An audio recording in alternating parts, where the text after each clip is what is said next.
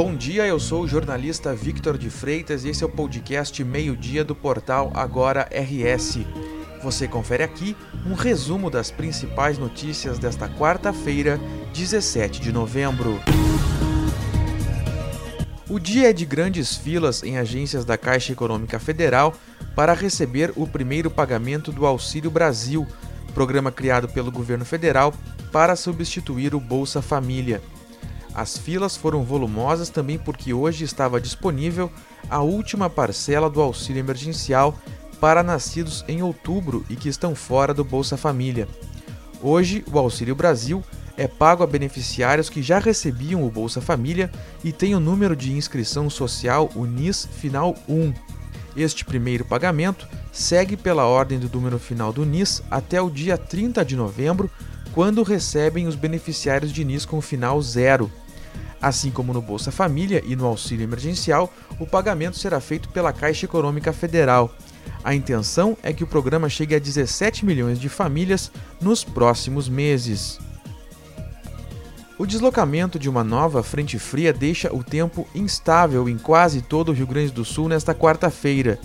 A chegada das instabilidades fez o Instituto Nacional de Meteorologia emitir alerta para temporais no estado. Além da chuva forte, há risco de queda de granizo, descargas elétricas e rajadas de vento de até 100 km por hora durante a tarde, principalmente para as regiões noroeste e norte. Nas demais áreas, o tempo segue instável pelo menos até a tarde. Depois, o tempo firme com sol entre nuvens inicia seu retorno a partir do oeste da campanha e as temperaturas entram em declínio. O frio será a tendência do restante da semana. Ele é reflexo do fenômeno Laninha, que favorece a chegada tardia de ar frio no centro e no sul da América do Sul. Foi encontrado na tarde de ontem o maratonista Carlos Freitas, de 65 anos. Ele estava desaparecido desde domingo, quando saiu do percurso de uma ultramaratona que era realizada entre Chuí e a Praia do Cassino. Freitas foi localizado por dois motociclistas voluntários próximo de uma floresta de pinos não muito distante do farol de Sarita. Ele estava debilitado e se alimentou com alimentos que levava para a realização da maratona. Após o resgate, ele foi encaminhado para atendimento médico. A expectativa é que ele tenha alta médica ainda nesta quarta-feira.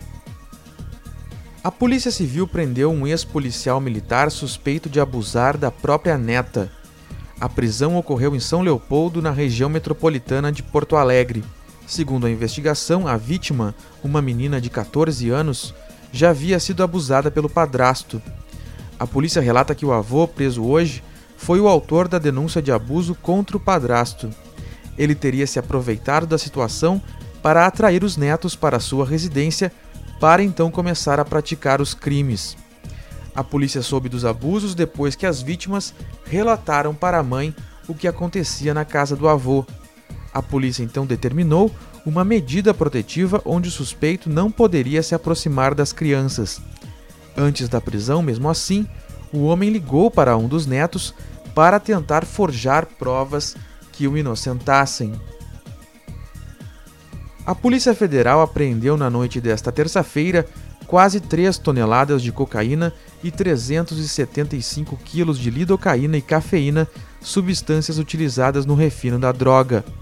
A apreensão é a maior registrada pela Polícia Federal no Rio Grande do Sul. Cinco pessoas foram presas em flagrante por tráfico internacional de drogas. A droga estava depositada em uma residência na rua Barão de Santa Tecla, no centro de Pelotas. O local funcionava como um depósito. Os presos foram encaminhados ao sistema penitenciário. Um inquérito policial foi aberto para investigar a origem da droga e quem financiava o tráfico do entorpecente. Esta edição do meio-dia chegou ao fim, mas você fica sabendo o que acontece no estado em agora no rs.com. Obrigado pela companhia e até o meio-dia de amanhã.